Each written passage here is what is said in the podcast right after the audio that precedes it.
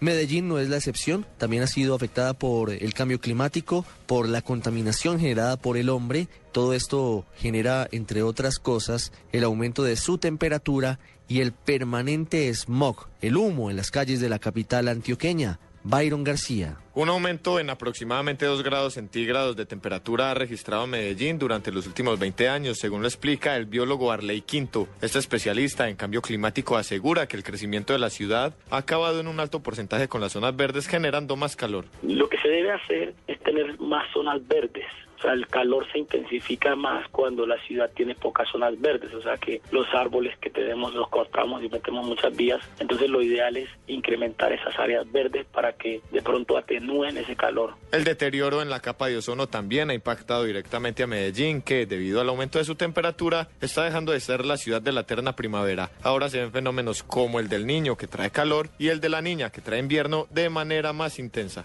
Que experimentaremos y estamos experimentando son eventos, por ejemplo, fenómenos del niño más frecuentes, fenómenos de la niña más frecuentes, van a haber más sequías y los aguaceros van a ser un poco más intensos. La recomendación para los ciudadanos es cuidar las zonas verdes, reciclar para evitar la tala de árboles y disminuir el consumo de combustibles. Desde Medellín, Byron García, Blue Radio.